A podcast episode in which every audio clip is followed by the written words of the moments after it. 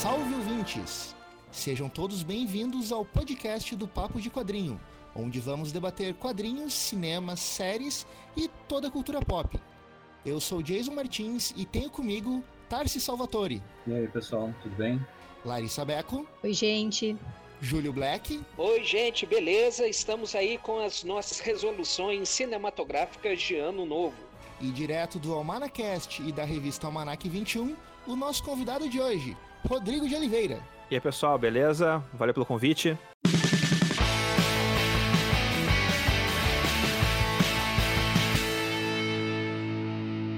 Hoje o nosso papo vai ser sobre cinema. Primeiro, vamos comentar a treta entre o Scorsese e o Marvel Studios. Quem está certo? Quem está errado? E por que o Scorsese? Esse velho ressentido e amargurado que só está falando mal da Marvel para aparecer. Eu tenho certeza que o Jason tá brincando a falar isso, né? É, é, é isso que é, eu que é legal. Eu ia falar também que o único filme conhecido dele era Poderoso Chefão, mas eu achei que a galera ia achar sério isso, então... É, pois é, é, bom, é bom que tu sabe, sabe que tu tá caminhando aqui num gelo muito, muito fino, né? Então... Exatamente. O pessoal não conhece ironia hoje em dia. É verdade, a gente tem que anunciar quando tá sendo irônico ou sarcástico. É bom, assim, recomendo. É. E o problema é que o podcast não é. No YouTube eu conseguiria colocar uma tarja embaixo, né? Mas, enfim. Bem, uh, e depois desse papo, a gente vai falar também sobre os filmes que vão estrear ano que vem. Vai ter Marvel, DC, James Bond e até o Sonic. Qual nós estamos aguardando, qual nós vamos fazer questão de não ver.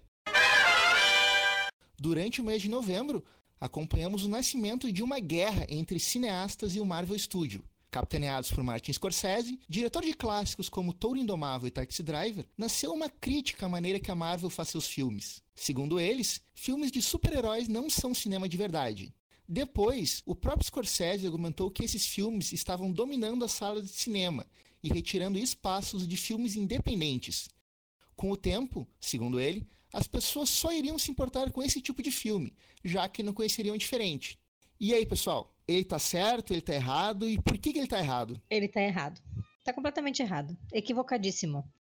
Eu acho que o lance todo é realmente é uma amargura, assim, né, dos, dos cineastas clássicos que está acontecendo com um movimento que não é de agora, não é, não, não foi a Marvel que criou esse movimento chamado Hollywood, entendeu? E inclusive eles já fizeram parte desse desse movimento cultural todo. Só que agora eles não estão mais em alta, então aí eles se acham no direito de criticar o que está na crista da onda, né? Mas eu acho que a questão uh, principal é uma questão de gosto, né? Eu que estudo é, fãs, estudei fãs no mestrado e agora continuo estudando fãs de cultura pop no doutorado, sempre as, as, as discussões acerca de disputas de fãs, elas estão baseadas no gosto. Então, as pessoas não concordam com o gosto do outro, aí elas discutem porque você não sabe o que é bom, eu que sei, essas coisas assim. E é um movimento que está levando uh, já há um pouco mais de 10 anos, eu acho, né? Muita gente para o cinema, gente de todas as idades, de todos os, os lugares do mundo. E aí, para eles, deve ser muito frustrante que os filmes deles talvez não tenham movimentado tanto quanto a Marvel Studios tem movimentado nesses anos. E é, aí entra também a Warner né, e outras de, de filmes, principalmente de super-heróis mas eu acho que tem espaço para todo mundo. Lógico que Hollywood vai ser sempre uma força muito maior, por uma questão é, bem clara, assim, que é dinheiro, né? Você consegue colocar o seu filme em qualquer sala de cinema, porque você conseguir levar mais gente para o cinema. Mas eu acho que tem espaço para todo mundo nesse, nesse balaio aí. Bem, eu acho que é mais ou menos por aí, pelo que a Larissa falou. É aquela velha história. O Scorsese, a gente sabe, né? O, tudo que o cara já fez pelo cinema, os filmes aí que o Jason, o Jason falou, que ele tem toda a sua carreira, essas coisas essas coisas maravilhosas que ele fez, e aí a gente também lembra que eventualmente ele também fez filme ruim, porque ninguém é perfeito. É aquilo, a gente ouve a opinião do cara, porque afinal de contas é um cara que a gente sabe que tem conhecimento de causa, mas no final das contas a gente tem que discordar dele, porque no fim, se a gente pensar bem, o Scorsese podia ter ficado calado nessa daí, né? Que é só a gente pensar tantas coisas. Primeiro, o cinema, quando surgiu lá em 1895, o negócio começou com, com um trem chegando numa estação, assustando as pessoas. é, durante muito tempo, cinema sequer foi visto como uma questão de expressão artística, era entretenimento, tantas outras coisas. Quer dizer, o cinema ele chegou no ponto que está hoje com o passar das décadas. A Larissa também falou aí uma questão muito importante. Nos anos 70, é, os caras que mandavam no cinema eram Scorsese, Brian De Palma, Spielberg, George Lucas, que é um pessoal que rompeu com uma tradição que Hollywood tinha, que era do Star System. Agora a gente está num outro momento, numa outra situação, que o, o cinema está até criando essa nova mitologia. Eu lembro que alguns filósofos, alguma coisa do tipo, estudiosos da comunicação, falavam sobre os super-heróis serem a mitologia do século XX. É isso que a gente está tendo agora. O Taika Waititi falou isso outro dia. Ah, nós estamos com uma nova mitologia. Quer dizer, são momentos, são ciclos. A gente está agora nesse momento eu acho que em muitos pontos as pessoas estão indo assistir porque elas gostam dos filmes, elas se identificam com isso. Antes do Jason malhar o Scorsese, e, e, e, e, nós trouxemos o Rodrigo aqui, que é a única pessoa que entende de cinema de verdade, para talvez ter um contraponto, é, eu, eu, vou aproveitar o gancho do Júlio. Eu escrevo algumas resenhas sobre filmes, né? Todo mundo sabe que eu sou uma fraude, eu não sei nada sobre cinema, não sei qual é a lente, qual é o enquadramento, qual é isso, qual é aquilo. E eu escrevo tudo isso baseado no meu gosto, no meu prazer por cultura pop, principalmente quando é alguma coisa a respeito de quadrinhos, né? Que isso eu, eu finjo que eu entendo. Então, eu, eu só fico pensando assim, como eu, por uma dessas razões malucas, eu fui criado no seio do cinema alternativo e, e independente ali na Augusta, em São Paulo, né? É, que era um sistema bancário que tinha um cinema, e a gente ia lá assistir os filmes diferentões, porque a gente curtia, porque era diferente e tudo. E hoje eu vejo muito mais um, um tipo de cinema blockbuster, por exemplo, né? embora eu também veja outros tipos de coisa. Para mim, o cinema sempre foi uma coisa muito clara, como o Júlio mesmo lembrou. Ele é entretenimento. Eu não consigo ver isso como ah, uma grande arte, é, é, 20 minutos de um close numa bolinha de ping-pong amarela com o deserto do Irã atrás. Tipo, cara, não me interessa. Que interessa que a história seja bem contada, seja divertida. E no caso dos super-heróis, que eu possa ver os meus heróis, que eu sempre amei e li nos quadrinhos, de algum modo bem representados na tela, numa tela enorme, né? Com efeitos, um, um meio termo ali entre o que é possível em termos de realidade e o que não é possível, porque se o cara fizer uma coisa estritamente real, né, a gente já sabe que não dá certo, o Homem-Aranha ia ter muitos olhos, ia soltar teia pelo cu, etc. Então, eu gosto desse, desse meio termo, assim. E, e no mais, é, você tem razão, né, o pessoal, eles não estão mais é, tendo esse protagonismo, e o choro é livre, né, gente? Isso é uma coisa que vale para tudo na vida, né? O choro é livre. Vocês estão ligados que o Rodrigo vai agredir a gente, né? Não, não, eu sou, sou um cara respeitoso. Só complementando, é aquilo. Assim, a gente que acompanha tudo isso há 10 anos atrás, quando começou o filme do. esse MCU com o filme do Homem de Ferro, todo mundo lembra, assim, praticamente ninguém conhecia o Homem de Ferro, só que tudo começou a dar certo.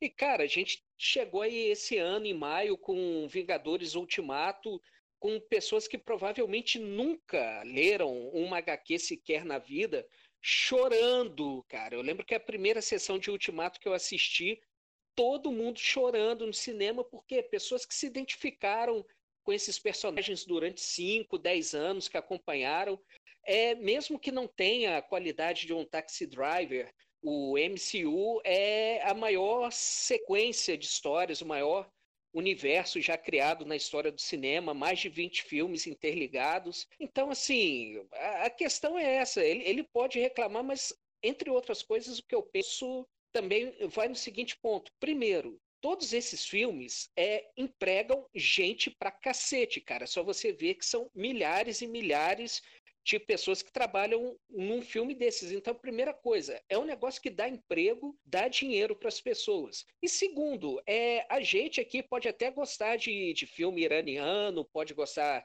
de Kieslowski, cinema europeu, Wim Wenders.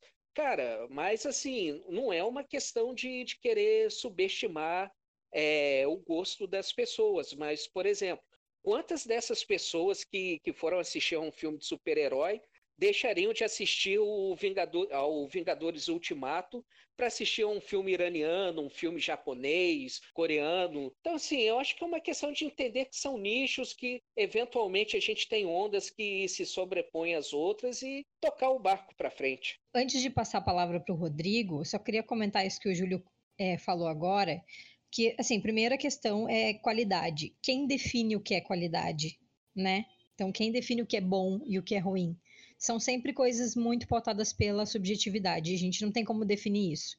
Então, uh, mesmo que a pessoa seja tenha uma formação em cinema, ainda assim o que ela acha de, um, de uma obra vai ser sempre pautado pelo gosto. Então, aí já tem uma discussão, né? E a segunda coisa que eu queria Larissa, comentar... É a bilheteria? É a bilheteria que define o que, que é bom e o que, que é ruim? Eu acho, eu acho que não. Eu acho que vai de cada um, entendeu? E a bilheteria é uma coisa coletiva ainda, sabe? É um. Acho que tem um reflexo de, de mais pessoas que gostam, mas também tem filmes que têm bilheterias altíssimas e desagradam ao público. As pessoas tiveram que ir ver para conseguir achar ruim ou não, entendeu? Então, acho que tem uma relação, mas não é uma relação tão direta assim. E a segunda coisa que eu acho que é importante comentar é que, uh, bem lembrado o, esse grande sucesso da Marvel que se, que se acho que teve o seu ápice com, com o Vingadores Ultimato, e que eu acho que sinaliza um ápice de um movimento que agora vai declinar, como todo movimento, né? Como tudo na vida. Então também eu acho que não é uma coisa que vá conseguir se manter por muito mais tempo. Então, assim, eu acho que foi um choro bem gratuito, assim, mas enfim. É uma coisa, eu acho curiosa que a gente, a gente discute muito, claro, né, esse lance do, do bom, do ruim, do gosto, não gosto. E quando, claro, o Scorsese fala alguma coisa, todo mundo vai ouvir, afinal de contas, é o Martin Scorsese, é um grande diretor, o cara. O Jason falou antes dos filmes que ele fez, pô, Taxi Driver, Toro Indomável, são grandes filmes. Eu adoro filmes mais, mais recentes dele também. O próprio Irlandês, agora tá no Netflix, é um grande filme. Só que às vezes a gente começa a, a discutir um, uma fala de alguém e essa fala acaba meio que destoando do que o cara falou mesmo. O que o Scorsese falou foi que Marvel não é cinema. Ele não falou que Marvel é ruim, que quem gosta de Marvel é um burro, que quem gosta de de heróis não tem cultura. Ele não falou isso, ele falou que Marvel não é cinema. E ele falou por que, que Marvel não é cinema? Porque a Marvel não se arrisca porque a Marvel ela faz filmes que são franquias interligadas. Então, tipo, cada filme, pra, na cabeça dele, no caso, é um remake do anterior. Porque são muitas coisas parecidas. E geralmente, num gênero que tem muitos heróis, e que tu vai, sei lá, trabalhar o Homem de Ferro, e tu pode ver que o Homem de Ferro talvez seja parecido com outro filme da Marvel. Isso, claro, para um senhor de 70 e tantos anos, que é o Martin Scorsese, que vê um filme de herói e talvez não tenha visto. Tenho certeza que ele não viu os 22 filmes da Marvel, ele deve ter visto um, dois, três, talvez. Mas eu, eu acho que é isso. Às vezes a gente meio que coloca numa proporção muito grande algo que ele falou e ele nunca. Eu nunca senti para mim assim, tipo, eu adoro filmes da Marvel. Eu adorei Vingadores Ultimato. Eu, eu saí do cinema uh, realmente, sabe, exaltando aquele filme ali da Marvel. Mas quando eu vejo os processos falando, tipo, que Marvel não é cinema, eu não me senti em nenhum momento ofendido ou, sei lá, tipo, ah, agora ele falou mal de alguma coisa que eu gosto. Momento algum. Eu acho que ele, o, Martin Scorsese ele tem o direito, claro, de falar o que ele quiser, afinal de contas, é um grande mestre do cinema. Se ele tá certo ou errado, aí eu acho que depende do jeito que tu olha o que ele falou, eu acho que tu pode ter uma opinião um pouco negativa a respeito dele. Mas pelo que ele falou aqui, eu tô, eu tô com o, o texto dele aqui, a resposta dele, tipo, que não se arrisca e em alguns momentos realmente não se arriscava. A gente tem um, uma crítica para Marvel que tem é, aquele, aquela forma da Marvel que várias vezes funciona em vários filmes. Acho que a Marvel se arrisca sim em algumas coisas. Pantera Negra foi um risco, a Capitã Marvel também, por, por eles conseguirem colocar, por exemplo, um personagem negro como protagonista, uma mulher como protagonista depois de um tempo, mas eu acho que a Marvel se arrisca sim, mas talvez o que o Scorsese viu não era risco para ele, porque ele se arriscou mais nos anos 70 quando era na época do Nova Hollywood, quando ele começou a realmente mudar essas coisas. Então, eu acho que é, que é por aí. Eu quero dar espaço para vocês falarem também, né? Mas só para fechar aqui o meu raciocínio. Pois então, Rodrigo, uh, eu fiquei de zoeira, velho amargurado e tal. Mas assim, eu não, não considero que o Scorsese esteja realmente errado no que ele falou. Ele tá certo, realmente, o, principalmente o estúdio Marvel e esses lançamentos de blockbuster, eles acabam roubando um puto espaço de outros filmes menores em, enfim, em número de salas, exibições. Eu só acho muito complicado o Scorsese falar disso, Porque se a gente pegar, o Scorsese é um cara dos blockbusters. Ele é um cara dos grandes estúdios. Ele é um cara que usou essa máquina no na década de 70, 80 e 90 para fazer seus lançamentos. E tanto que agora, hoje, ele hoje ele faz o. Hoje ele está lançando pelo Netflix. E num certo sentido, Jason e, e Rodrigo, é, essa coisa dele lançar pelo Netflix é, é, é interessante porque eu, eu, lembro do Spielberg dizendo que é, batendo contra a Netflix, dizendo que não, que aquilo também não é de certa forma cinema, que não poderia ser ser assim, porque tem a questão da exibição nas salas, que o cinema é uma coisa que tem que ser exibido numa sala de cinema, quer dizer, tem essa controvérsia por causa do espaço.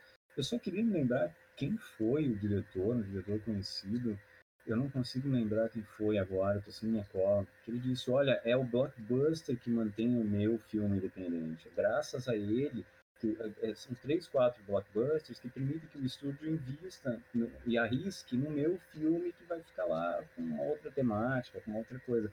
Eu não consigo enxergar esses, essas coisas assim. Entendo a questão das salas, mas não consigo enxergar como ah, uma coisa vai devorar a outra, porque elas sempre tiveram aí, não é isso, Rodrigo? É, uma coisa que acontece às vezes, eu já vi isso acontecer algumas vezes, quando, sei lá, eu vou num sábado à tarde no cinema e tá sendo exibido. Eu vou, eu vou lembrar de um filme que realmente aconteceu isso. Eu, tava, eu fui ver Homem de Ferro 2 e eu cheguei na sessão e tava esgotado. Então eu fui lá e fui ver outro filme. E não só eu, mas várias outras pessoas foram ver outro filme. Sei lá, era O Príncipe do Deserto, sei lá, um filme contando bandeiras, nem lembro direito. Mas que é um filme muito pequeno, as pessoas elas acabaram indo ver um outro filme por conta daquele blockbuster que ocupou toda a sala, então tiveram que ver um outro filme por conta disso. Agora, se isso realmente uh, dá público para longo prazo, acho que não. Mas no curto prazo, naquele momento, o príncipe do Egito, ou o príncipe do deserto, sei lá, ganhou dinheiro. Isso, isso é ok. Algumas pessoas, claro, deixam de ver o filme mesmo, né? Tipo, ah, chego lá, não tem o, o Homem de Ferro 6, eu vou então eu vou, vou para casa, eu vou, sei lá, pra alimentação. Não vou ver outro filme. Mas tem gente que acaba optando por uma outra coisa, e isso acaba fomentando. Mas o que acontece mesmo é que, tipo, sei lá, a, a, a Disney faz, faz blockbusters. É isso que ela faz. Cada, vez me, me, menos a Disney faz filmes pequenos. E se for olhar a Fox agora, que também foi comprada pela Disney, a Fox era um, era um canal que fazia uh, filmes grandes, né, pela Fox, e daí tinha, sei lá, Searchlight que fazia os filmes menores para Oscar e para festivais.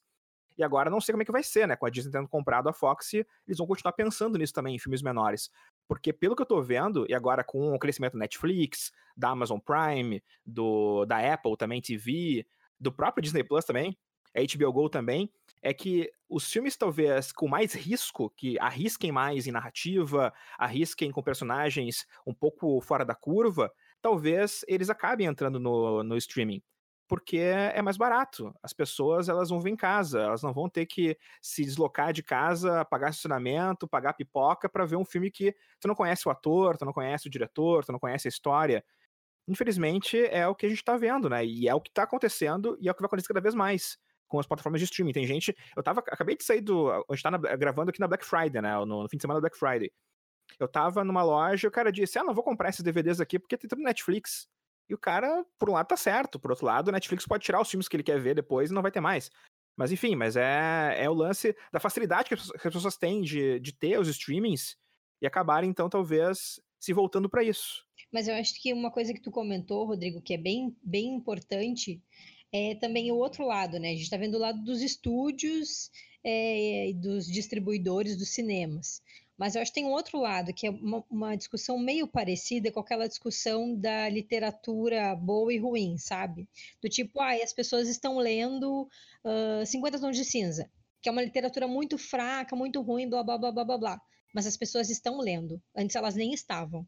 Então, eu acho que é um movimento bom, entendeu? Se a gente consegue levar as pessoas para o cinema, daqui a pouco alguma parte dessas pessoas que só vai para ver o filme do super-herói, talvez consiga uh, criar uma rotina, uma cultura de ir ao cinema e se permitir assistir outros filmes que não são esses filmes do, do grande circuito, entendeu? Então, acho que assim, se a gente conseguir que 5% das pessoas se permitam assistir outros filmes, Uh, já é um, um, um ganho para a indústria como um todo, né? Como o Tarsis tinha comentado antes. Então eu acho que vai muito. Eu vou, eu, eu prefiro olhar o outro lado, sabe? E eu acho que é uma cultura que a gente tem que valorizar. A cultura do cinema lá é importante. Seja em casa pelo streaming, ou seja na grande tela, eu acho que são, são obras que a gente tem que estar tá sempre valorizando, porque nos fazem pensar. Enquanto nos fizerem pensar, elas estão cumprindo seu papel. Acho que a gente tem que ser honesto, né, Rodrigo, e, entender que é, tem filmes que não são para todo mundo, né? Você consegue imaginar um Crash, Estranhos Prazeres e todo mundo lotando o cinema para assistir. Não vai acontecer, entendeu?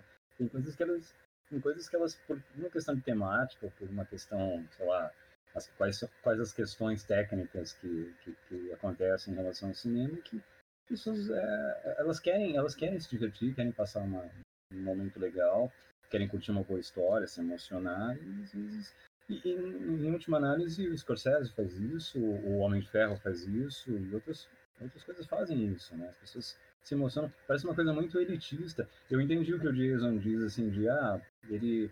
ele, ele ah, é, é, é, quando ele fala, tem um peso que assim, as pessoas param para ouvir e, e, gera uma polêmica assim que às vezes não é necessário. Ele podia simplesmente dizer assim, olha, desculpa, eu, assisti dois ali, não é para mim, eu não sou público, não assisti, mas segue o jogo, entendeu? Não, uma coisa que, eu, que o Tarso falou que, que é realmente acontece, né, isso, né? Tipo, o Scorsese, ele acabou falando e as coisas a, a, é, foram uma proporção muito grande, mas vamos combinar também, né, que tem o um filme dele agora na Netflix, então o falatório também ajuda um pouco isso, né? Tipo, o Scorsese acabou voltando a, a tipo, as grandes manchetes.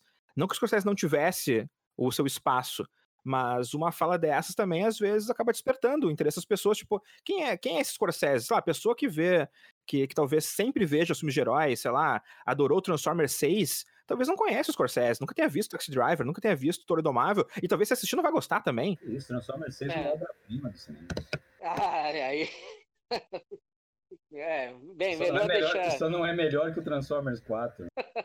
Vai virar um não, Transformers aqui, 4 é claramente o ponto alto da franquia, né? Vamos admitir. Não, a verdade é que o melhor de todos é o Transformers 7, né? Que é o que ainda não foi feito, né? É, o é que sempre o melhor que não, que não foi feito, né? O Velozes e Furiosos, que é o carro sem Transformer.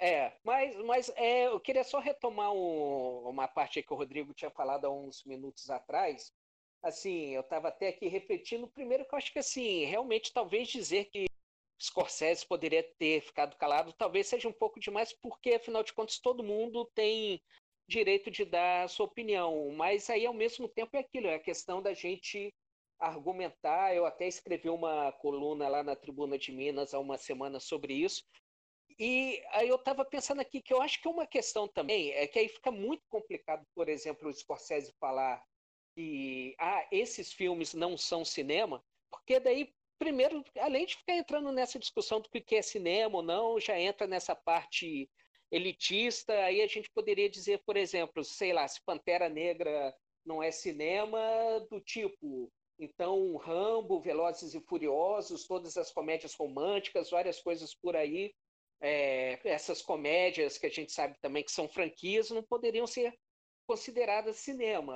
Eu acho e para ele não deve ser mesmo. Oi? E para ele não deve ser mesmo. É, provavelmente não. Mas aí é aquela velha questão que a gente entra, né? De falar do entretenimento. E eu acho que, que tem uma questão que é, que é algo que eu sempre busco refletir quando eu vou escrever sobre cinema, ou que eu vou comentar sobre cinema, é o seguinte: você, primeiro, assim, além de ter toda a questão de que esses caras são um trabalho do cão para fazer isso, e eu lembro que tinha uma galera que comentou na época que no Guerra Infinita e no Ultimato, por causa do, da questão de agenda dos atores, eles filmavam em separado e depois eles juntavam os dois atores na mesma cena, dois ou três, que até o fato de que você tem muitas falas que são só os, os atores sozinhos, assim, em close e tal, justamente porque você tinha que, que encaixar os caras. Então eu penso muito assim, é, quando a gente vai assistir um filme, isso pode ser uma pessoa especialista ou não,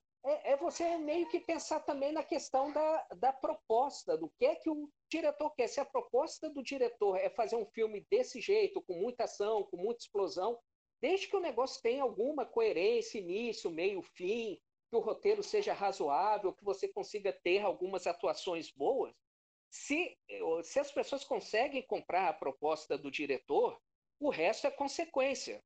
Que essa é a questão. Muitas vezes o cara tem altas ideias, quer colocar mil conceitos no filme, faz um filme extremamente hermético, muito cabeça que as pessoas não entendem, não vão gostar. E tem essa questão, até já que eu falei em hermético, as pessoas não vão gostar, a questão do tempo. É só lembrar o Blade Runner, que no início foi um fracasso de crítica e público, e hoje em dia todo mundo idolatra o filme.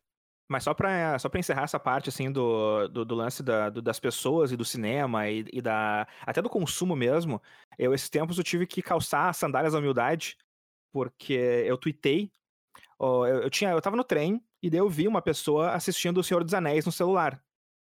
E eu tuitei, tipo, imagina, a pessoa tá vendo O Senhor dos Anéis no celular, quanto ela tá perdendo, né, do Senhor dos Anéis ao ver o filme no trem uh, com aquela tela pequena. E uma amiga minha tweetou de volta dizendo: Olha, eu já acho muito legal que a pessoa está vendo O Senhor dos Anéis, qualquer lugar que esteja, porque afinal de contas ela tá vendo um filme legal e ela tá curtindo, certo? E, e pelo menos ela está, então, em vez de ela tá, tá ouvindo outra coisa, tá, sei lá, tá, tá a, olhando horizonte, ela tá vendo um filme. E realmente, eu, com aquele argumento, eu realmente mudei de opinião. Eu achei, poxa, realmente, que bom que a pessoa tá vendo O Senhor dos Anéis, que seja no trem, que seja em qualquer lugar, mas a pessoa tá vendo, consumindo uma, uma coisa bacana. Então, só pra, fechar essa parte do consumo, assim, dos lugares de consumo, seja streaming, seja cinema. Poxa, eu, eu, eu virei cinéfilo depois da sessão da tarde, tipo, eu via filme de tarde na, na, na, Globo, dublado. Então, não é o, não é o local super, sei lá, do, a, a, de alta cultura e tal para ver um filme. Não, é, é, a Globo de tarde com várias propagandas no meio, sabe? Filme cortado ainda. Eu só fico na dúvida agora. Será que pro Scorsese o Senhor dos Anéis é cinema? Bom, a gente vai ter que convidar ele para falar então, né? Porque eu não posso falar, eu não tenho procuração por ele. Fica né? convite. Né? Fica, não, fica óbvio. Por favor, se ele quiser vir, sinta-se à vontade. Eu não sei se a gente vai entender ele, né? Mas. Ah, mas a gente tem o Tarsis aqui, que é um cara que já morou pelo um cidadão do mundo. Bom, é, a gente tem o Júlio aqui, que esteve presente na primeira exibição do, do cinema, né? Viu o filme lá, o, o trem chegando na tela. Tudo. É, parece que ele se assustou também. Ele se assustou, é. né? Porque com o trem chegando na tela, eu saí correndo, chorando. Esse era o 3D, né? Verdadeiro 3D. É, verdadeiro 3D. 3D. É, e naquela época alguém ainda chegou e falou assim: isso não é magia, é tecnologia. Poderia ter sido Faustão, né? Ô, louco, meu. Esse ano vai ter bastante lançamento, bastante filme blockbuster. O, o Velho Amargurado do Scorsese vai sofrer bastante esse ano. Uou, o que foi isso? O cara falou mal do Scorsese, o cachorro dele avançou. Porra, bicho. É, vai ser um ano difícil pro Scorsese mesmo. Vai ser indicado a 50 Oscars e tal, deve ganhar seu segundo Oscar de diretor. Vai ser um ano bem, bem complicado não, mesmo. mas é, pela Netflix não concorre, né? Netflix concorre sim. É, cinema. concorre, concorre. é, não, concorre. Netflix não é cinema. Vai, vai rolar uma briga entre ele e o Spielberg também. Vai concorrer porque a, a, Netflix, ela, ela tá fazendo isso agora, né? Assim como fez com Roma no passado e com alguns documentários, eles exibem o filme durante algumas semanas em cinemas para que ele seja elegível. Então daí acaba entrando no, no Oscar. O, o, próprio, bom, o irlandês, ele passou no cinema aqui no, em Porto Alegre, passou no Brasil todo. Eu até assisti no cinema o filme para curtir. E, e sim, é elegível um... e deve ser indicado. É um filme de três horas, é isso? Três e, e meia. Três e meia. E, e, o cara já fez pensando nisso, três horas e meia, ou, ou, por, por algum modo a Netflix pensou, não, a gente faz o filme aqui e deixa a versão do diretor bem, bem longa, e depois a gente dá uma picadinha aqui, minissérie, em quatro edições, e fica tudo certo. É engraçado que agora eu tô, eu tô aqui no meu Twitter, meu Twitter tá aberto. E acabou de sair uma matéria da IndieWire aqui dizendo que Martin Scorsese diz que The Irishman nunca funcionaria como um show de TV. Então não poderia ser uma série. Diz, diz o próprio Scorsese, né? Mas, cara, é, eu acho que, tipo, a Netflix, ela tá sendo muito inteligente em convidar diretores importantes, como foi ano passado o Afonso Cuarón fazendo o, o Roma, ou mesmo o Bong Joon-ho fazendo o Okia, por exemplo, que foi um filme que também deu bastante falatório, né, o diretor coreano, agora com o Scorsese também, os caras estão se cercando de talentos para que cada vez mais tenha uma paleta grande, tem o Adam Sandler e tem o Martin Scorsese. Então é a tua, é a tua opção de escolher qual que tu quer ver, né? E eu escolhi o Scorsese. geniais. É, pois é. Então, é, mas é isso, tipo, eu acho que a Netflix está sendo muito inteligente nisso, de convidar essas pessoas para aumentar o seu, o, o, seu, a, o seu cardápio. E se o Scorsese fala pro chefe da Netflix lá, cara, eu quero fazer um filme de 3 horas e meia na tua plataforma, Tenho dinheiro? Tenho. Faz. O cara vai dizer não pro Scorsese? É, e, e, vamos ser sinceros, né? Nessa relação de três horas, três horas e meia, pô, a quantidade de série que o pessoal mara, fica maratonando dá bem mais do que isso às vezes. Bem mais, né? É. Sabe? Então vai ficar chorando porque, ah, vê um filme de três horas e meia. Pô, gente, peraí. O, sei lá, Orange is the New Black, vocês olharam inteira em dois dias, sabe? Eu já sou da, eu já sou da opinião de vai ficar chorando, não assiste. Também, vai fazer outra também. coisa. É verdade. Pelo amor de é Deus. Verdade. Boa, boa, isso aí. Eu tenho que dizer que o meu filme favorito, ele tem três horas. É Sete Samurais. Vejam só. Oh, Eu, eu assisti até doer as costas, mas eu amo esse filme. Não, que eu só falar que o, o meu único problema com, com filme hoje em dia é o fator filho, né? É, até outro dia, eu não, nem lembro se eu comentei na, na, na podcast anterior, mas com certeza eu já falei com o Tarsis, que eu fui assistir ao Despertar da Força de novo aqui em casa. Eu comecei nove da noite, meia-noite, eu só tinha assistido a uma hora de filme, né?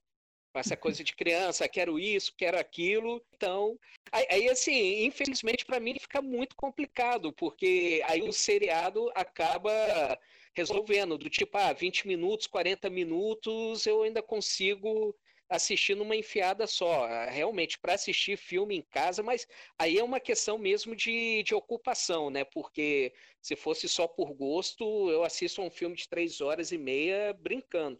Ah, Júlio, então tu pode te programar para começar a assistir o irlandês agora e terminar lá pelo carnaval, né? De 2021.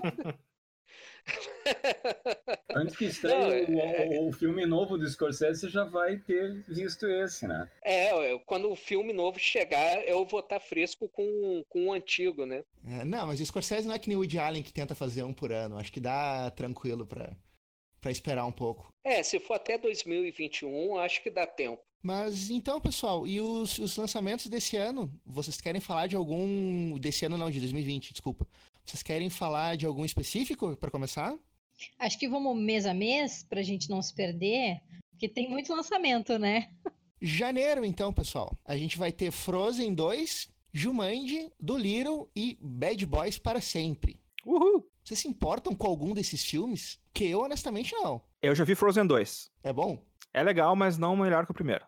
Ih, Olha, eu, eu vou confessar pra vocês que eu fiquei meio curiosa com o Dolittle, tá? Pelo, eu nem vi trailer nem nada, mas eu vi alguma divulgação no Instagram do, do Robert Downey Jr. e eu fiquei curiosa, assim. Eu não sei se, se vou no cinema, não.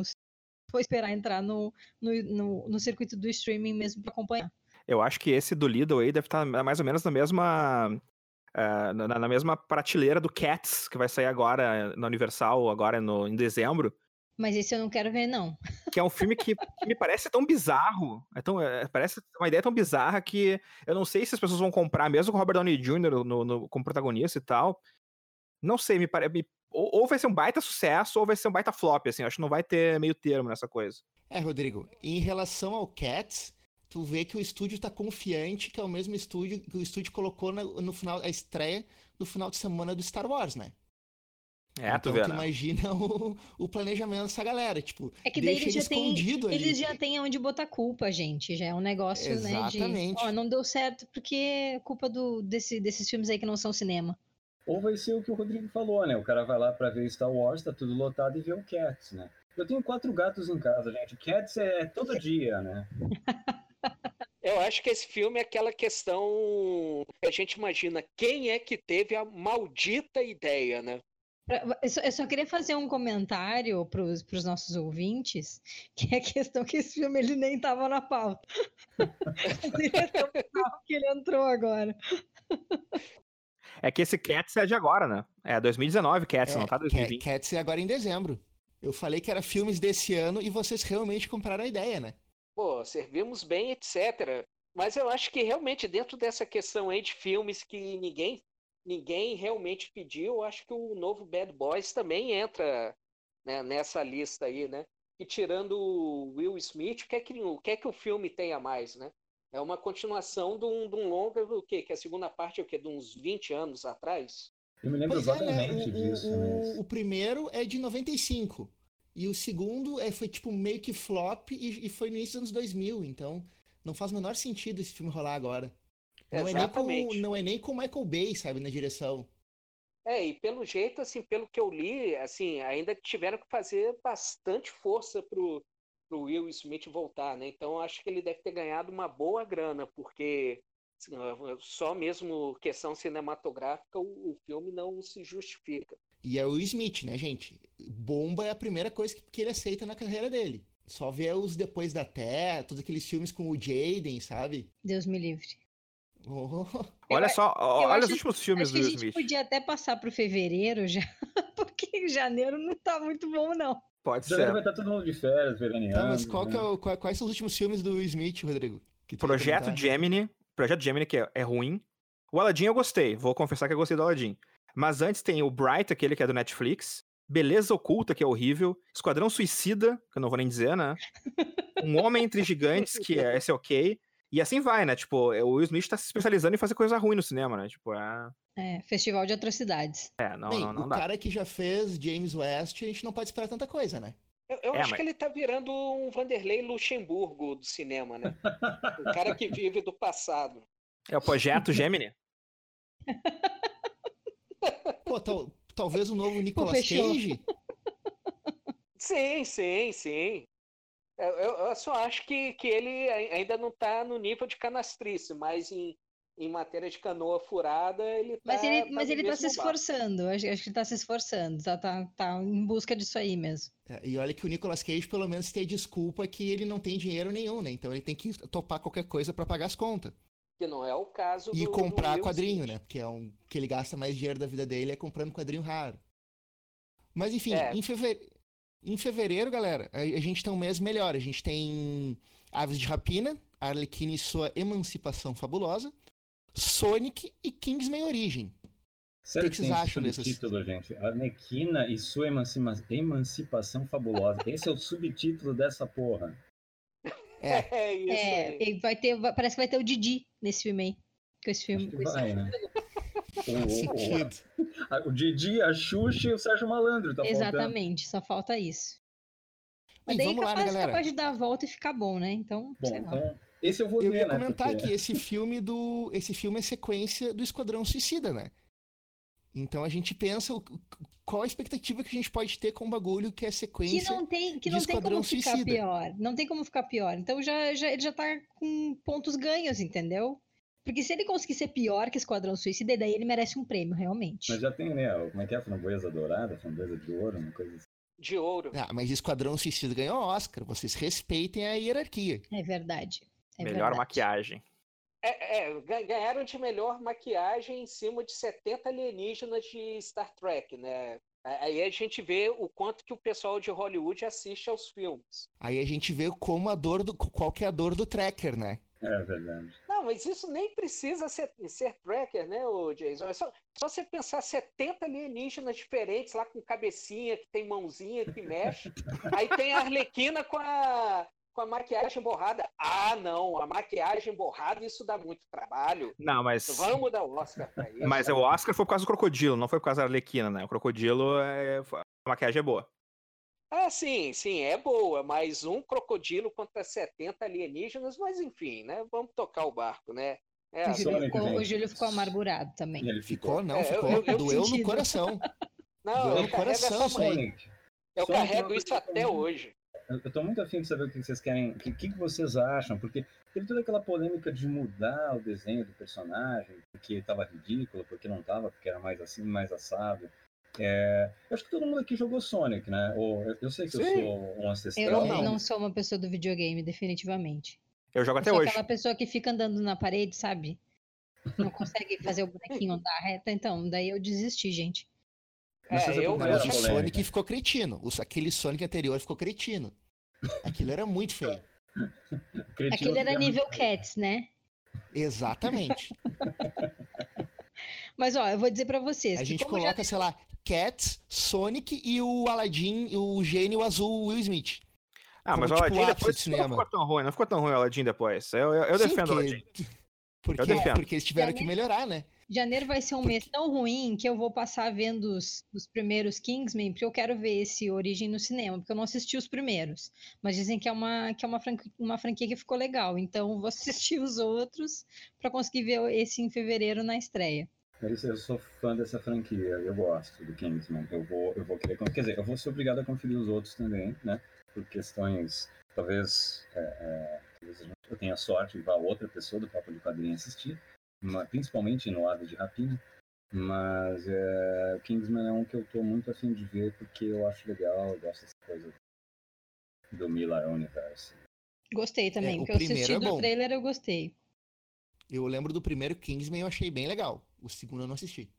Ah, o, segundo, o segundo eu achei inferior ao primeiro, assim, não, não, não chega a ser ruim, mas, mas é um filme que tem a Julianne Moore, né? Então, e tem o Elton John. Então, é, o que todo mundo ajudam. diz, que o segundo é meio fraquinho, mas que vale a pena pela, pela franquia, né? Então vamos apostar nesse aí.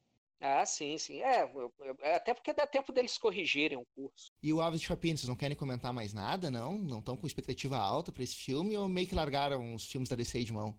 Meio que largaram os filmes da DC de mão. É a continuação do Esquadrão Suicida. Não tem o que falar. Esquadrão, o verdadeiro Esquadrão Suicida é Rogue One. Esquadrão, né? Esquadrão Suicida é que vocês não entenderam. Era para sair do filme todo mundo junto e em Esquadrão cometer suicídio, entendeu? É, só pode. Vocês não entenderam não, mas, a pegada. Mas eu tava falando com a Larissa até. É, a gente não gostou do filme, mas o filme fez uma grana legal, assim. E eu vejo muita gente usando camiseta de, do Coringa, da Arlequina, assim. Eu acho que esse filme ele fez um, um, um, teve um certo impacto na cultura pop, o primeiro Esquadrão Suicida. Sim, eles vão usar. Esse... Eles Gente, vão usar a melhor parte. A Arlequina desse filme acho que foi o, o, recorde de cosplay, não foi? Vai dizer, todos os eventos entre, de, entre de cultura civis, pop isso, tinha, é. assim, sei lá, sei lá, umas 10, 15 arlequinas do filme. Então, vai dizer que não movimentou? Movimentou, mas que é uma bosta, é uma bosta. Eu acho que vai muito pelo seguinte, a gente que está mais acostumado com cultura pop mesmo, que assim que, que tem às vezes questões de comparação com outros filmes, a gente acha uma bosta, mas talvez assim para o público em geral que só estava querendo ir lá e curtir, o filme foi maneiro, do tipo tinha ação, tinha arlequina, tinha aquele coringa pavoroso, mas para a galera foi legal. Então, o, o Smith, o Smith. Mas, tinha Will Smith. Então, para essa galera, assim, às vezes para o público médio, o filme foi maneiro, mas é engraçado que deu dinheiro, mas foi tão ruim que a Warner chegou e falou: olha, não é só uma questão de dar dinheiro. Se a gente repetir isso daqui, não vai, não vai ficar legal. Tanto que, que eles meio que já anunciaram que o primeiro Esquadrão Suicida é um negócio meio no limbo. O Esquadrão do James Gunn vai ser quase que um reboot da, da série. E aí o, o filme, esse filme aí da, das aves de rapina fica meio perdido também, porque não pode ser continuação do Esquadrão. E aí eu não sei se vai ser, sei lá, um prequel do, do próximo Esquadrão Suicida. O problema é que a Warner tá, tá muito perdida, né? Assim, eles viram que copiar o MCU não, não funcionava para eles e eles ficam jogando essas coisas, né? Parece que é do tipo assim, ah, o que colar a gente Ô, Júlio, mas eu, eu já vi que não, que o, o, esse Esquadrão Suicida 2 vai ser o 2 mesmo. Tanto que vai ter uma galera reprisando papéis, tipo o Jay Courtney, que vai voltar como Capitão Boomerang. Eu acho que ah, vai. Então meio que não vai considerar, mas vai ser uma sequência e, e foda-se, assim. Vamos trocar o pneu com o carro andando. É, é, é, é meio. É uma mistura de continuação com reboot, então, né? Coisas que só Hollywood pode nos oferecer, né? Uma continuação com reboot. É um pseudo reboot. Ah, mas Hollywood gente sabe. É, a gente é, é um soft agora, reboot. exatamente. A gente não teve, não teve agora o Exterminador do Futuro que, que simplesmente falou, olha, o terceiro, quarto e quinto filmes não existem. Esse daqui conta como se fosse o terceiro, né?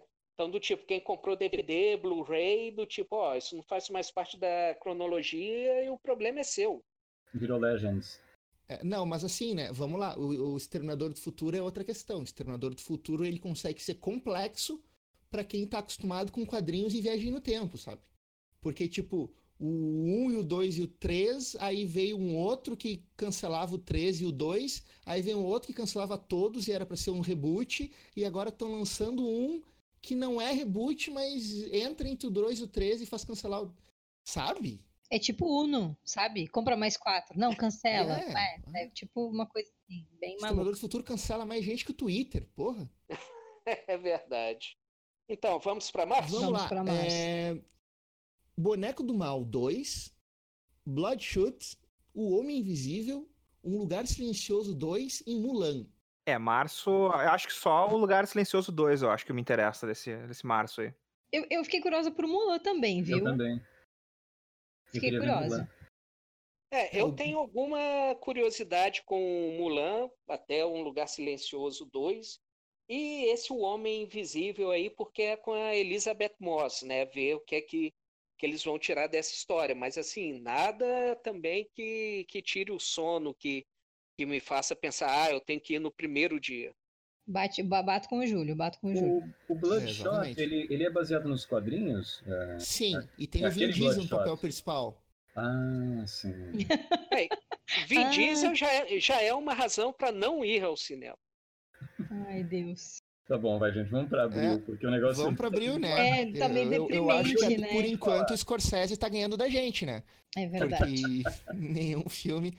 Tá. Falando, abril a gente devia ter, ter, ter invertido o programa, porque daí a gente não teria nem falado nada no início. Exatamente. Ia dizer, não, e a gente ia discutir sobre o Scorsese e ele aparentemente tá certo É. e é isso aí, bola pra frente. Mas abril vai ter o, o novo 007, o Sem Tempo pra Morrer, que provavelmente vai ser o último do Daniel Craig. Sem O tempo pra Viúva morrer, irmão. Negra- Exatamente, eu pensei nessa fazer esse trocadilho. O Viúva Negra e dizem que finalmente vai estrear a lenda urbana, que é os Novos Mutantes. Eu, eu só uma pergunta: ele tá pronto esse filme? É De pra tá.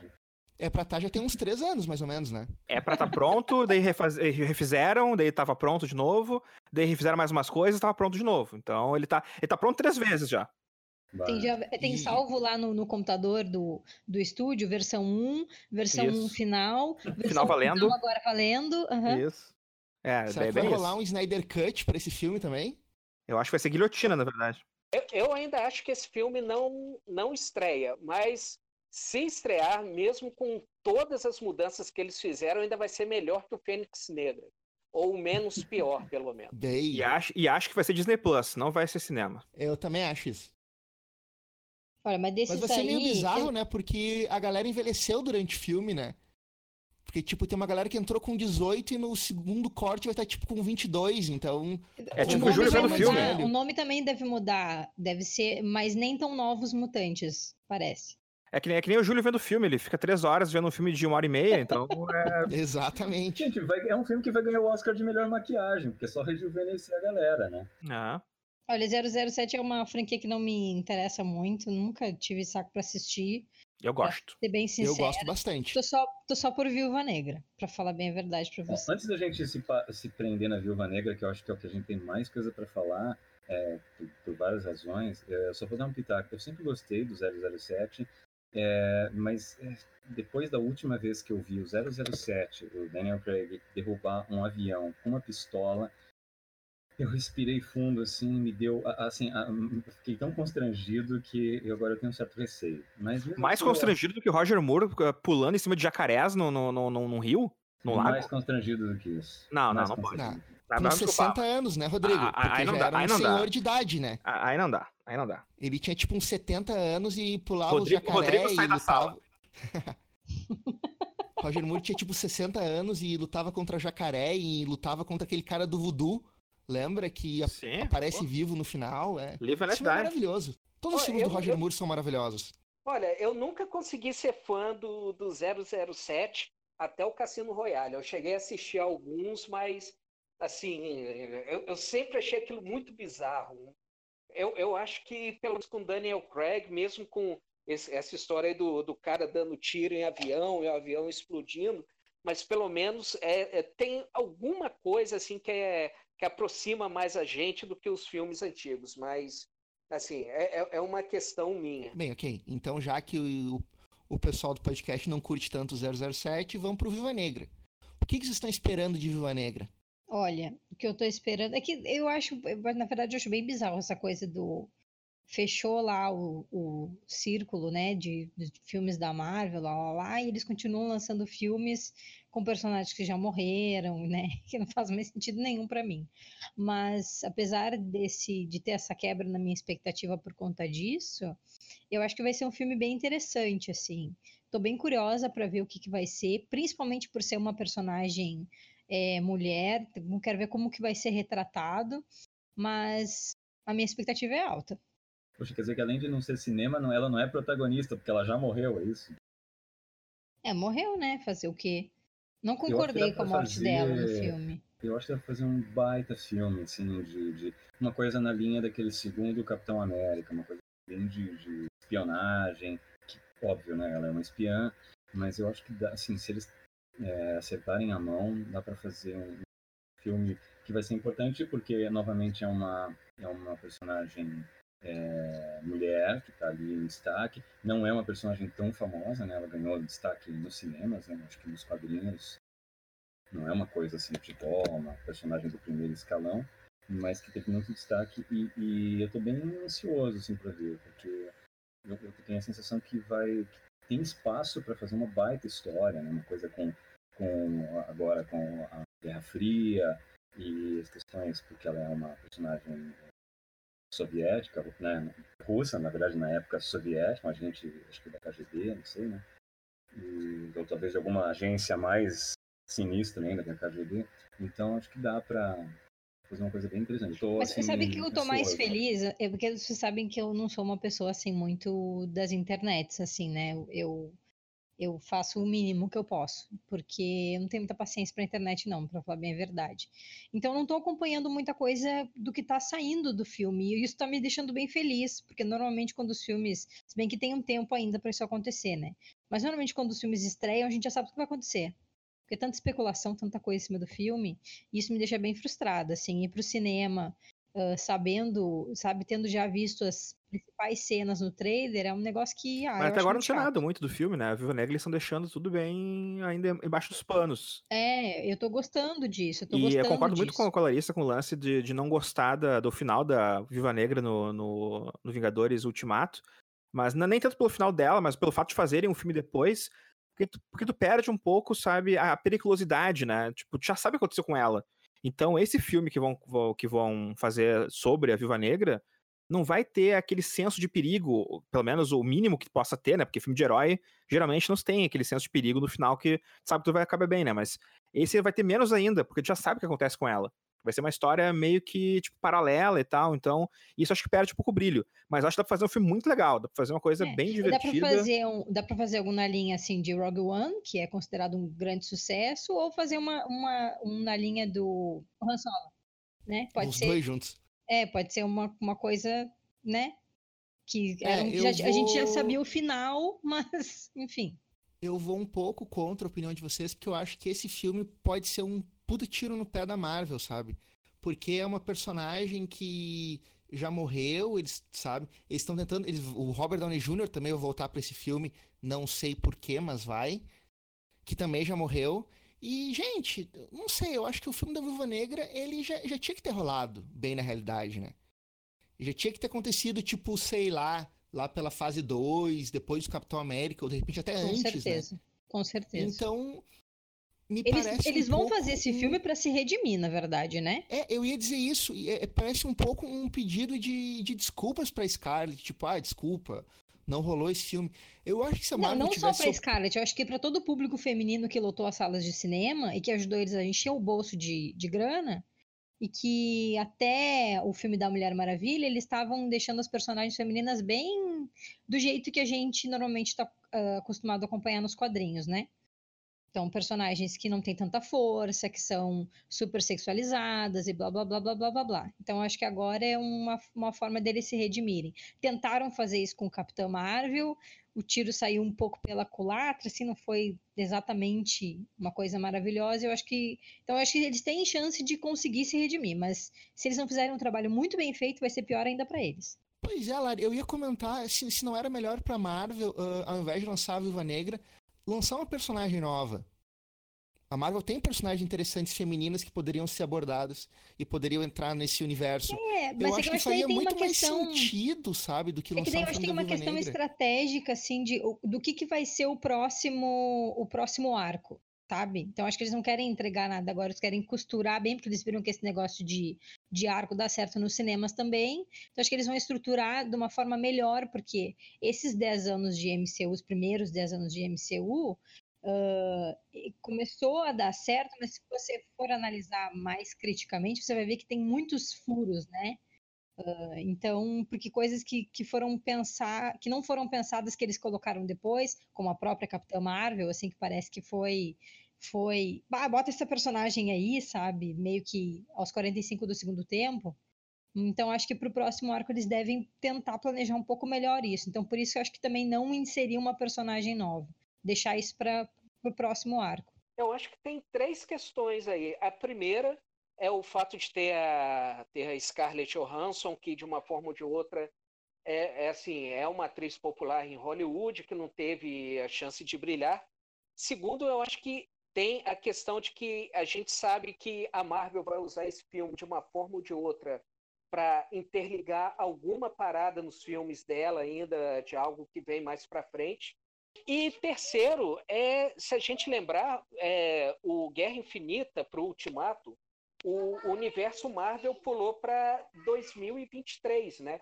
Então, assim, mais ou menos entre 2020 e 2022, eles podem usar muito filme, não só para apresentar personagem que vai ser mais importante para frente, como também tem essa questão aí, né? Serve de tapa-buraco, você põe, pega provavelmente uma história antiga que vai ter alguma coisa que vai ligar com algo que vai acontecer no futuro. É, pode ser. Pode ser sim. Pode ser, pode ser, faz sentido. Ah, mais alguma coisa sobre Viva, Viva Negra?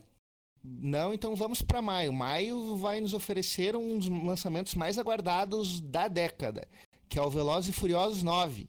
Segundo Vin Diesel, o último da franquia. Aham. E aí, vocês acham que o mundo está preparado para viver sem o Velozes e Furiosos? Nem o mundo nem a Universal tá preparado, porque a Universal, ela, ela tá vivendo de Furiosos. Então, o fato de ele dizer que é o último Velozes e Furiosos é uma baita bullshit. Olha, eu nunca assisti nenhum. Eu, eu, eu pertenço a esse mundo, será? Nunca assisti nenhum Velozes e Furiosos. Eu acho que a gente devia ir para junho. Não, tem o Scooby-Doo o filme. O que, que vocês Então, a acham? gente, a gente Eu acho que a pra gente devia ir pra junho. em junho, né? É. Mulher Maravilha, 1984. E Bob Esponja, O Incrível Resgate. Eu adoro esses subtítulos, né? São ótimos. aí? O filme do Bob Mas Esponja não quer dizer nada, mas um incrível resgate é outra coisa, né? Ah, É sim. outro filme dos Trapalhões, né? É. Por Martin Scorsese, né? Imagina, Bob Esponja por Martin Scorsese. Eu, eu iria ver, hein? Olha, eu ia. Quem ia fazer Eu ia certo. do Martin Scorsese? hein? Mas, ó, é, brincadeiras à parte, ah, apesar de sempre ter uma expectativa muito baixa com os filmes da DC, para Mulher Maravilha 1974 eu tenho uma expectativa altíssima. E isso é um perigo, porque a expectativa alta significa que você pode se frustrar muito mais facilmente, né? Então, vamos aguardar, mas a minha expectativa tá alta sim. É, eu acho que pode ser um filme muito legal, até porque a personagem funcionou muito bem no primeiro filme. E, e nos filmes, eh, no- no Batman vs Superman ou no Liga da Justiça, a Mulher Maravilha também conseguia se sobressair, mesmo que sejam filmes mais problemáticos. Então, poxa, ver um, mais o filme dela, eu só não sei como vou encaixar o, o Capitão Kirk no, no filme, né? Mas enfim, mas. Porque todo mundo sabe o que aconteceu com ele no filme anterior, né? Mas, mas é quadrinhos, ninguém morre em quadrinhos. O cinema finalmente aprendeu isso. O cara morre num dia e no outro tá vivo. Mas a gente pode falar da, que a Mulher Maravilha é o único sobrevivente da, do, do Snyder verso. O Aquaman também temos aí. É, Mas o Aquaman não é Snyder, né? O Aquaman é Snyder. O Aquaman tava no Liga da Justiça por tipo cinco minutos falando, uma, falando umas, uma participação horrível, mas enfim. Ele tá lá. Não, eu tenho boa, boa expectativa. Eu acho que vai ser um filme legal, assim, bem. Inclusive, eu acho que o próprio Snyder Verso dá pra fazer um programa à parte, né? Porque é um. se- e Tem muita coisa a ser dita sobre aqueles filmes. Quando a gente tiver com muita raiva, a gente senta pra fazer esse programa aí. Vai ser ótimo. Boa, boa. Sabe, tiver que desestressar, assim, xingar muito, daí em vez de fazer no Twitter, a gente faz no podcast. Acho ótimo. Mas assim, olha, ó, pra Mulher Maravilha, eu acho que a personagem é, com a Gal Gadot, acho que casou perfeito, sabe? Ela é muito muito carismática, mas ela não é mocinha ao mesmo tempo, ela é forte, sabe? Então acho que ela é uma personagem que ficou super completa, assim, com a Gal Mais um ator, uma atriz que foi é, encalhado quando divulgaram que seria, né? Ah, não, muito pequena, muito isso, muito aquilo, não sei. É, é, o público nerd tem, essa, tem esse dedinho podre, assim, de reclamar de um determinado ator e muitas vezes dá errado, né? Ou, quer dizer, dá certo, na verdade. Né? Reclamaram, inclusive, do Michael Keaton com Batman. E tu me diz um cara mais Batman que o Michael Keaton. Vamos para julho, então? mas, não, mas Larissa, a gente estava comentando até antes de, de começar a gravar que é interessante o número de filmes protagonizados por mulheres, né, nesse ano. Graças a Deus. Ainda bem. A deusa, mas, né? Graças a deusa. É, é, só acrescentar uma coisa, eu não sei porquê, mas esse 1984 no, no subtítulo me dá assim na cabeça. Eu, eu fico imaginando que esse filme vai ser uma coisa muito cinema de ação dos anos 80, eu não sei porque eu fico pensando em um tira da pesada. Eu fico pensando em George Orwell já, né? O grande é, irmão é, e tal, aquela coisa toda. Eu não, eu, eu, eu não sei porquê. Como eu vi falar que era um clima mais leve, eu consigo pensar em um tira da pesada. Não, não que, que ela vá ser igual ao Ed Murphy, mas. Podia, eu, eu, né? assim, né? Eu ia achar ótimo também. É, seria engraçado, né? Eu teria que ver dublado. Daí tem, tem que ver dublado. Na época do seriado Dama de Ferro. Dama de Ouro. Marrom, Dama de Ouro, isso. Dama de Ouro. Da, Dama de Ferro é Margaret Thatcher, né? É, eu ia dizer, é Margaret Thatcher ou Iron Maiden, né? Então tá, uh, julho, julho nós teremos Top Gun, Maverick e Morbius. Olha, quanto a Top Gun, eu, pra mim é a mesma coisa do Bad Boys. É, ninguém pediu, ninguém, sei lá. Não... ninguém chamou vocês aqui. O que, que vocês ninguém... estão fazendo aqui? É, é puro o Top Gun é meio que uma ego trip insana do Tom Cruise ou é impressão minha? Caça-níquel nostálgico, né? A nostalgia, essa coisa da nostalgia, ela, ela tá avançando em cima de coisas que já, já é o que mais vende, né? É, é o que mais vende, mas pelo amor de Deus, é uma coisa assim. Gente, tá passando dos limites. Passando dos é, limites, já, viu? Já tá virando vergonha. Mas eu nunca assisti Top Gun, não, viu? Desculpa, eu devia ter me, me esforçado mais para esse podcast, ter assistido alguns clássicos que eu não assisti durante a minha vida. Mas enfim. Olha, Alissa, considera que o grande momento de Top Gun é um jogo de vôlei entre ele e o Val Kilmer, né? Então. Ah, não, essa cena eu já assisti, então posso dar por visto? Acho que sim. Mas nessa lista aí que vocês colocaram, não tem dois filmes que eu quero ver que, que estreiam em julho. Que é o Caça Fantasmas 2020, que eu não sei se tá Esse na lista mais tá pra frente. em agosto. É agosto, tá, tá. Na minha lista é em julho aqui. E o Tenet, que é o filme novo do Christopher Nolan. Ah, sim. Sim, sim. Que esses é, dois eu tô bem interessado em ver. Mas fala um pouquinho sobre eles, né, o... É, Esse do Nolan me passou. É, o Tenet é... Eu não tô ligado também. É, o Tenet é o novo filme do Christopher Nolan, vai ter o John David Washington como protagonista, que é o ator do Filtrado na Clã, que é filho do Denzel Washington. Uhum. Tem o, Ar o Aaron Taylor Johnson, tem o Robert Pattinson, que é o novo Batman, né? Tem uhum. o Kenneth uhum. Branagh e, claro, Michael Caine, como sempre, né? Todo filme do Christopher Nolan tem que ter o Michael Caine. Só que não se sabe muito, muito sobre o filme ainda, porque como todo filme do Christopher Nolan, não sabe muito sobre o filme até ele lançar, né? O que se sabe é que vai ser uma coisa meio de espionagem. E que vai ter diálogos explanatórios imensos dele explicando o filme nos mínimos detalhes pro público. É bem provável. todo filme do Nolan. E eu gosto. Pelo time é interessante sim. Acho que, acho que a gente vai ter que ver no cinema mesmo. E, e o Morbius? O Morbius. Alguém tem alguma noção do Morbius com o Jaredão? Jared Leto, nosso amigo? Direto é do 30 Seconds from Mars? É, é complicado, hein? Porque você fica com aquela coisa na cabeça. Não, eles não podem fazer um filme pior que o Venom. Mas aí você lembra que tem o Jared Leto como protagonista, aí você já fala. Ah, é aquilo, né? A gente vai de qualquer forma, né? Sabe que é um vilão secundário do Homem-Aranha, gente. Pois é, Por favor, o, sabe? O público, o público civil... Podia lançar até um filme do Kraven, o Caçador, antes do filme do Morbius.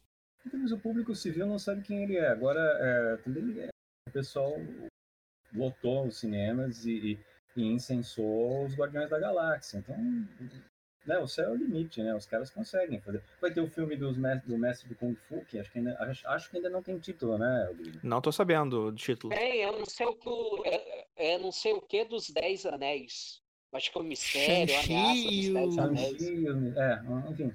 Então, vai que dá, Não, né? o mestre, Então, essa o mestre do Kung Fu, pelo menos, eu gosto, né? Eu lembro Sim, que eu sim, lia... o Mestre Kung Fu, eu tenho os quadrinhos aqui, são bem legais.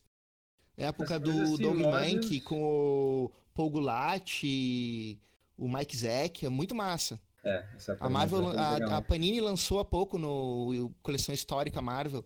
Eu recomendo bastante, assim. É meio datado, mas é bem legal. Ah, sim, é, mas é, é, mas pro filme já vai ser outra outra vibe, né?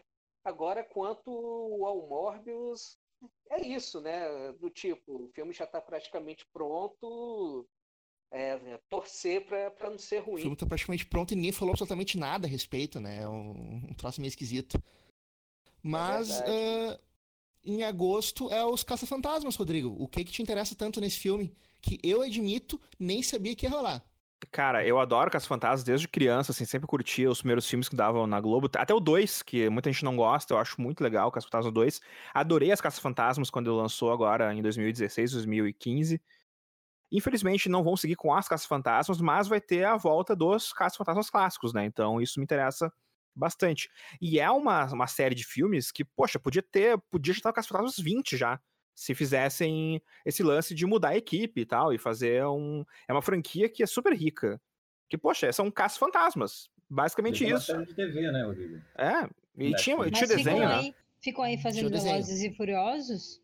É isso aí, é. Em vez de fazer caça-fantasmas, eh, tipo, bota o Ecto 1 ali no meio dos Velozes e Furiosos também, a correr, tipo, pô, eu, eu veria. Era corrida maluca. né? Virando um robô gigante em Transformers, essa galera perde dinheiro, né? Impressionante. Não, é- eles poderiam usar aquela armadilha pra mandar o Vin Diesel pro limbo, né?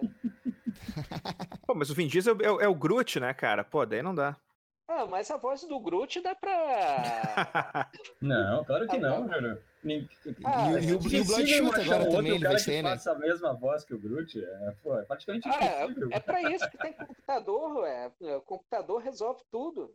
Computador, computador vai lá. Além do mais, é o seguinte: é, eu sou o Groot, é só pegar tudo que ele já falou nos outros filmes e repetir, ué. Cara, isso é muito engraçado, né? Tipo, imagina o Vin Diesel chegar, com a- tipo, o Vin Diesel aceitar fazer isso, tipo, ah, eu vou ganhar uma grana ali pra falar só I am Groot, né? O cara da- é muito bizarro, tipo, se eu fosse ator eu ia achar, poxa, tá todo mundo tirando com a minha cara, né? Aí eu faria certo. Não tem que decorar nada, só vai lá, grava uma fala. Não, mas né? ele, ele fez em várias línguas, inclusive no português também. É verdade. Olha aí, vocês desmerecendo o trabalho do homem. Um trabalho extenuante, né? um trabalho difícil, extenuante. Central no filme, pelo amor de Deus. I am Groot. Tá, ah, em setembro nós não temos lançamentos de destaque. Eu pelo menos Olha nunca aí, tenho ó, nenhum. E Scorsese. em outubro, ó, aí, ó. E em outubro a gente tem dois que me chamaram bastante atenção, que é o Turma da Mônica Lições e o Venom 2. Vocês querem começar com Turma da Mônica, com ir para direto para Venom? Vocês chegaram a ver o Turma da Mônica Laços? Eu Só, não Rodrigo? assisti. Eu curti um monte o, o Laços eu- e achei que os caras foram muito bem sucedidos em conseguir crianças que pudessem interpretar aqueles personagens e fazer uma coisa muito natural. Então eu achei muito, muito bacana isso. E eu tô, sim, curioso pra ver esse segundo filme. E assim que sair, certamente vou estar no cinema pra ver. É, Né? eu não consegui. Ah, desculpa, é que eu, eu não consegui assistir ao primeiro, mas eu quero ver se eu consigo assistir antes de estrear o segundo, né? Começa agora, Júlio. É bom. Vai dar tempo, garantir. E o Venom 2, vocês gostaram do primeiro? Não, eu eu achei achei pavoroso. Médio. Bem médio. É uma bem... merda. É. Eu achei pavoroso. E o que me incomodou naquele filme foi o simbionte, cara. Eu achei bizarro aquele simbionte falando com o com o Ed Brock. Ah, Ed, não sei o quê. Parecia, sabe aqueles pet de, de, de sitcom dos anos 80? Eu, eu, eu brinquei, eu assisti esse filme com a minha mãe e eu brincava com ela que o simbionte era o Alf, o eteimoso. Porque era, era o mesmo diálogo, assim. Ah, Elf, por que, que eu não posso comer o ser humano? Não, você não pode comer ser humano. Por que não? Ah, sabe, pelo amor de Deus. Olha, eu achei ruim em nível constrangedor, tá? Mas é, eu, eu, eu culpo a nostalgia, cara, porque não é possível. É- é- esses personagens anos 90, assim, que eu coloco no balaio Wolverine, Venom, Justiceiros, cara, as pessoas ainda compram isso depois de, sei lá, 20 anos, 30 anos. Elas curtem. Então, é, por um lado eu torço, assim, eu queria que fosse um filme legal e tudo, mas por outro é um negócio que você fala assim, cara, por quê? Por que fizeram isso, sabe? Era melhor ter feito, sei lá, que filme, melhor ter feito o um filme iraniano, iraniano da bolinha amarela, sabe? É que o problema do Venom 2 é que existe espaço para ser pior do que o 1, né? Que o 1 ele é ruim, mas eu não acho tão ruim assim. Ele, ele é um, ele é um ruim pior, passável, né? Ele é, ele é assim, dá pra ver. Só que ah, o 2 ele tem muito espaço para ficar pior, né? Então. Eu, eu acho que o Venom 2, a gente pode colocar ele no mesmo balaio do Arlequina, né? Que é tipo, era um filme ruim, que ninguém gostou, mas que a galera foi ver e fez dinheiro, aí eles estão lançando um 2 porque sim, porque vai que faz dinheiro de novo. Mas como, como a Larissa falou, eu acho que a Arlequina 2, a, o Arlequina não tem como ser pior do que o, o Esquadrão Suicida. O Venom 2 eu já acho que pode ser pior que o Venom 1. É, isso é. E Na vai verdade, ter assim, agora, agora Woody que Harrison Rodrigo... como Carnificina, né?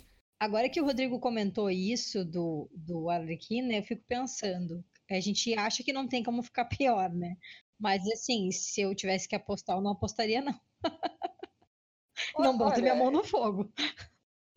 Olha, eu acho até que pode ser menos pior, porque assim, para mim esse primeiro foi tão ruim, mas tão ruim, ainda mais com aquela parte lá quando o Venom chega e fala assim, mais ou menos assim: ah, eu vou virar um herói porque eu gostei de você.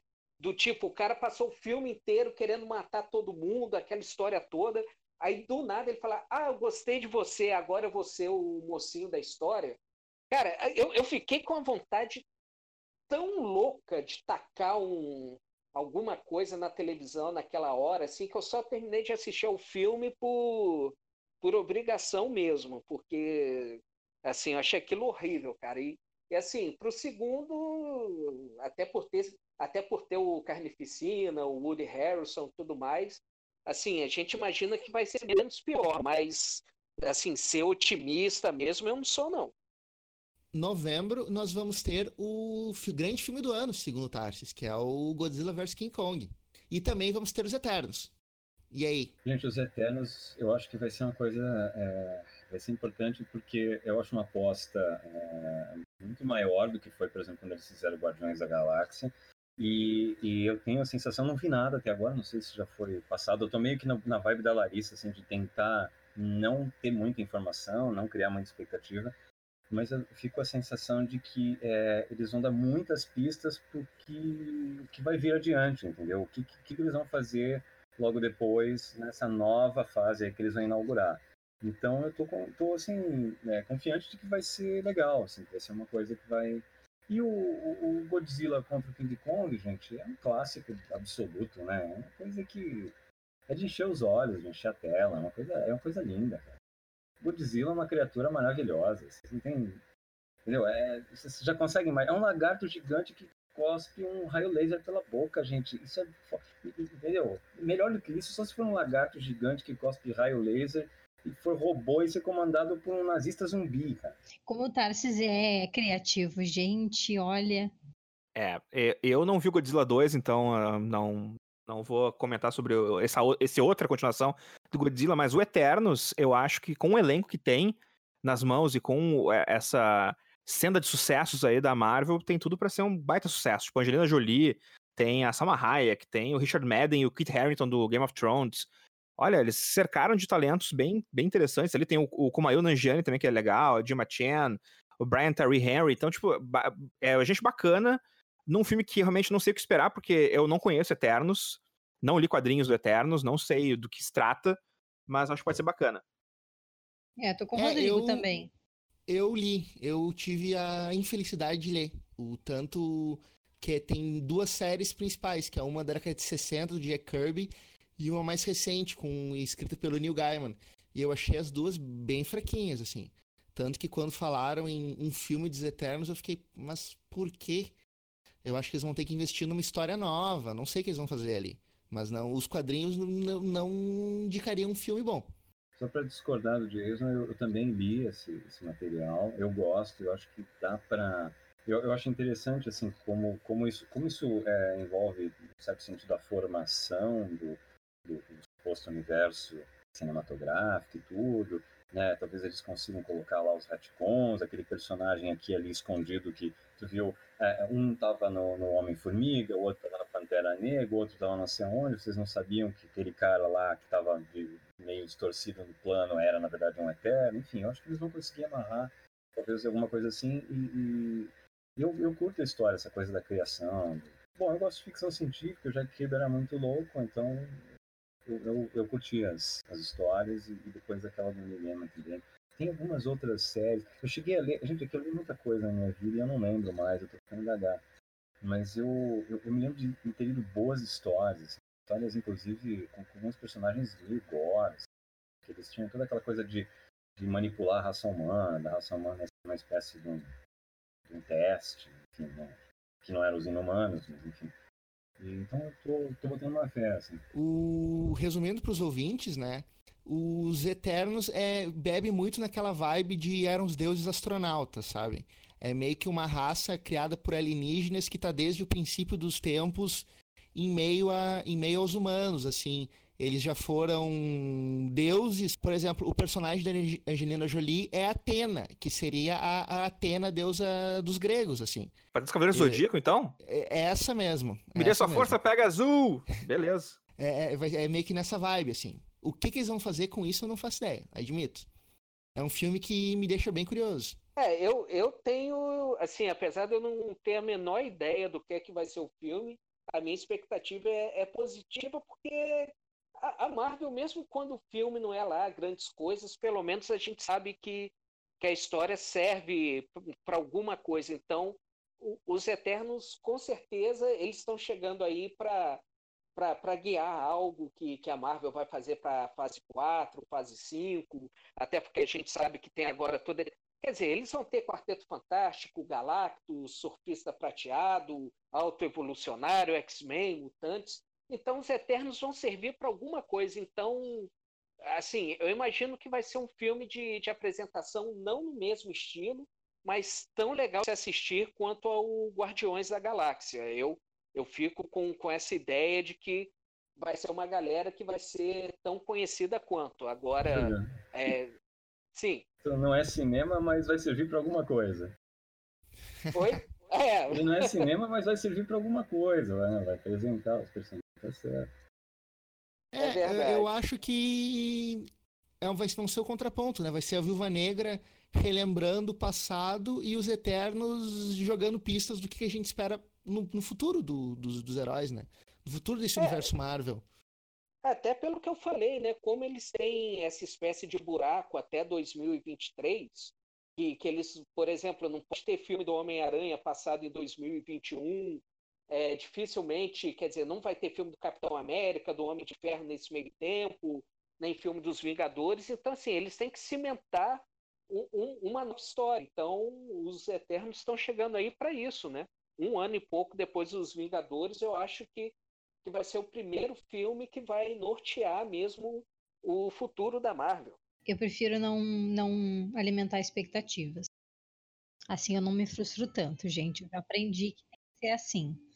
E assim, uma coisa que, que eu tava pensando agora, uh, até em toda essa discussão que a gente teve hoje, uh, eu moro uh, muito pertinho do, do shopping em Porto Alegre, no Bourbon Country.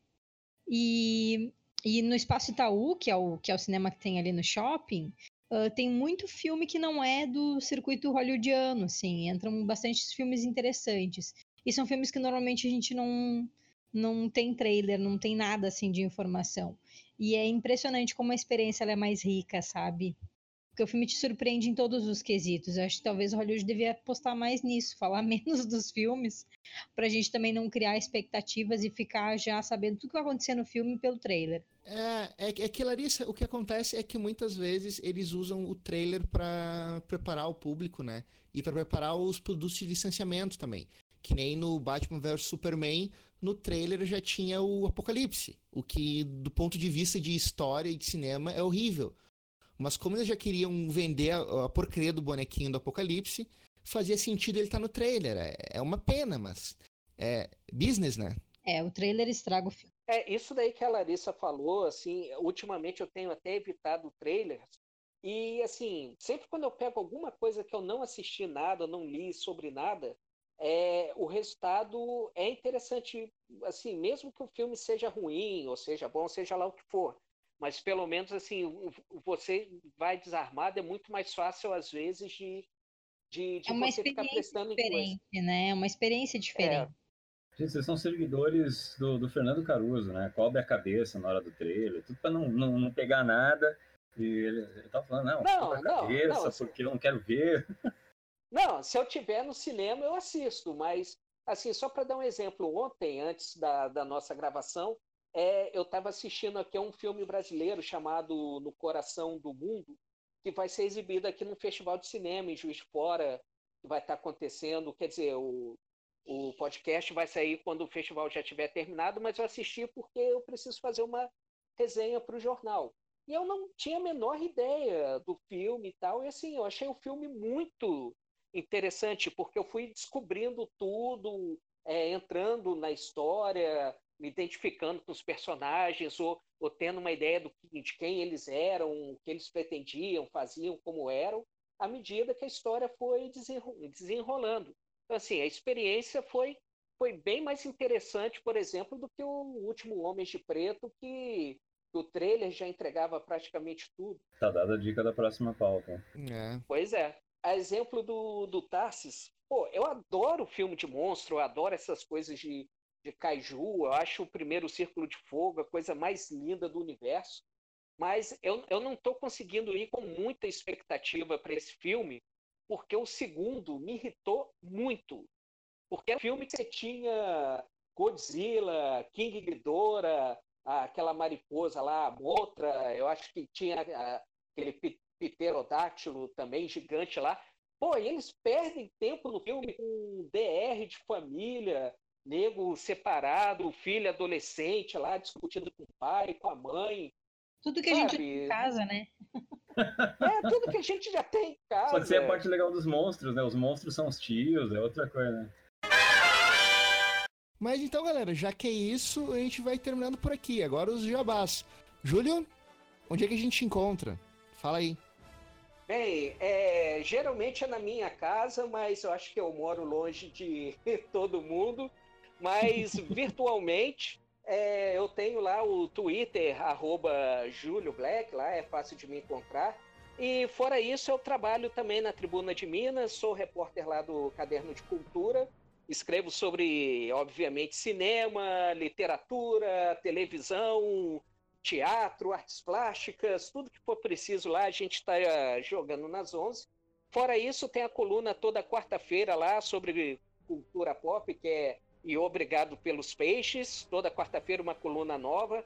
E aí eu escrevo quadrinhos, cinema, séries, literatura, tudo ligado à cultura pop, música também alguma, eventualmente algumas questões filosóficas e existenciais. E, além disso, toda quinta-feira lá no Facebook da Tribuna de Minas, o vídeo meu com a minha colega Graciele Nocelli comentando os lançamentos da semana. Toda quinta-feira também na CBN Juiz de Fora, por volta de 9h35 da manhã, o primeira sessão também sobre lançamentos do cinema. Beleza? É isso aí, valeu mais uma vez. Estamos agora aguardando pela próxima edição. Yeah. Feito, valeu, Júlio, obrigadão. E aí, Larissa? E o Caçadores de Fãs? Gente, temos data agora do lançamento do Gibi, Caçadora de Fãs. Uh, estamos com lançamento previsto para março de 2020, da HQ Impressa.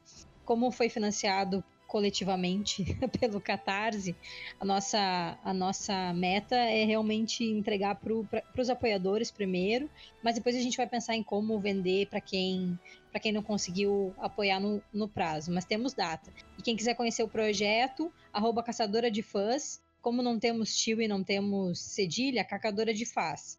No Instagram e no, no Facebook vocês nos encontram. Feito, valeu. E aí, Tarsis? Bom, é, Primeiro eu queria dizer que eu estou colocando o link de vocês na, na, na descrição né, do, do podcast, tá? Para as pessoas poderem acessar. É, no anterior, para quem viu o nosso, nosso primeiro debut, assim, o, o nosso nome de Star Wars, tem lá o link para achar todo mundo, né? Os nossos convidados, vai ter o link também para achar o Rodrigo. E, e, o meu jabá é que vocês já sabem, nós somos o Papo de Quadrinho, arroba Papo de Quadrinho. né, procurem a gente, ouçam.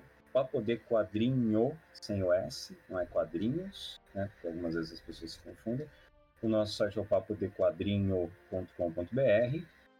É, o Instagram é o arroba papo de quadrinho, Twitter é arroba papo de quadrinho e conversem com a gente, mandem mensagens. E nós temos um e-mail também, que a gente ainda não inaugurou, mas é, quem quiser mandar algum comentário, fazer alguma coisa, pode usar o papo de quadrinho, arroba gmail.com e reclamar, xingar, agradecer, pedir, falar, estamos à disposição.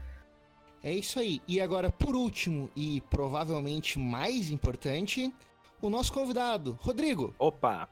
Pessoal, quero em primeiro lugar agradecer muito uh, o convite de vocês por, por, por poder bater esse papo aqui sobre cultura pop, tá muito bacana. Eu já tinha ouvido o primeiro de vocês de Star Wars e fiquei com vontade de participar também daquele ali, então foi legal poder fazer aqui com vocês então, esse papo.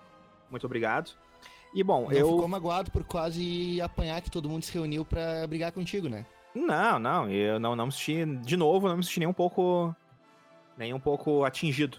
Mas, é, bom, eu faço a Manac 21, né, que é a revista digital de cultura pop, cinema, séries.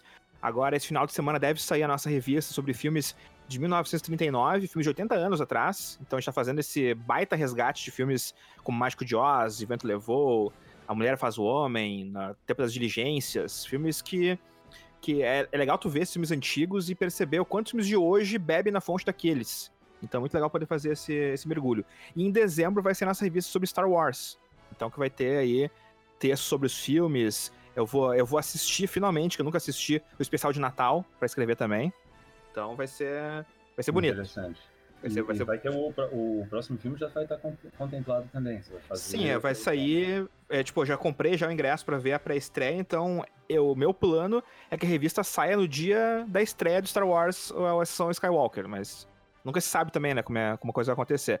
Mas vocês podem encontrar a gente no site almanac21.com.br, no Instagram é o arroba almanac21oficial, o Twitter é o almanac21 e o Facebook é o almanac21 também. Então dá pra achar ali tranquilamente. E temos o nosso Almanacast, que é o podcast do Almanac 21, que tu Muito encontra no bom. Spotify. E que o Tarso já participou, inclusive, né? Já participei. Olha só. É excelente. Sigam lá. Então é isso. Muito obrigado, Rodrigo. E para os ouvintes, muito obrigado por ouvirem até agora. Até a próxima. Valeu!